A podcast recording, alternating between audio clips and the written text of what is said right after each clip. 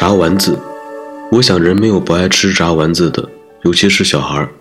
我小时候根本不懂什么五秀八珍，只知道小炸丸子最为可口，肉剁得松松细细的，炸得外焦里嫩，入口即酥，不需要大嚼，既不吐核又不摘刺，蘸花椒盐吃，一口一个，实在是无上美味。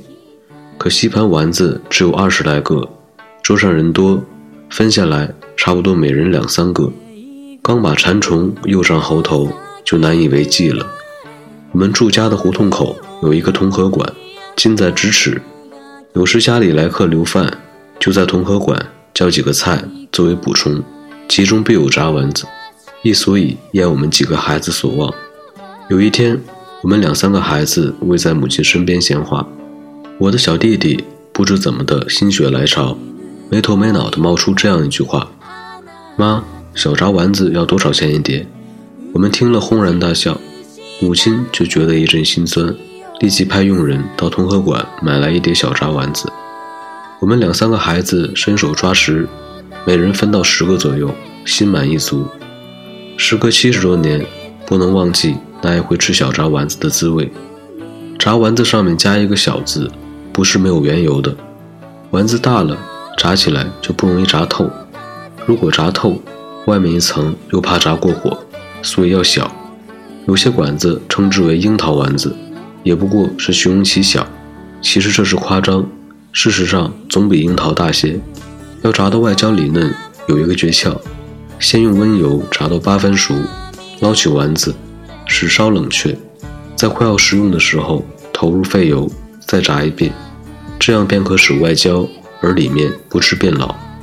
为了偶尔变换样子，炸丸子做好之后，还可以用葱花、酱油、芡粉在锅里勾一些卤，加上一些木耳，然后把炸好的丸子放进去滚一下就起锅，是为溜丸子。如果用高汤煮丸子而不用油煎，煮得白白嫩嫩的，加上一些黄瓜片或是小白菜心，也很可口，是为汆丸子。若是赶上毛豆刚上市，把毛豆剁碎掺在肉里，也很别致。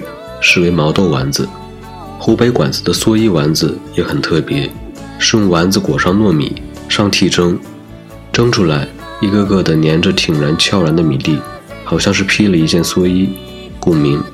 这道菜要做得好并不难，糯米先泡软再蒸，就不会生硬。我不知道为什么湖北人特喜糯米，豆皮要包糯米，烧麦也要包糯米，丸子也要裹上糯米。我私人以为，除了粽子、汤圆和八宝饭之外，糯米派不上什么用场。北平酱肘子铺卖一种炸丸子，扁扁的，外表疙瘩噜酥，里面全是一些金头玛瑙的剔骨肉，价钱便宜，可是风味特殊，当做火锅的锅料最为合适。我小时候上学，如果手头富裕，买个炸丸子夹在烧饼里，惬意极了。如今回想起来，还回味无穷。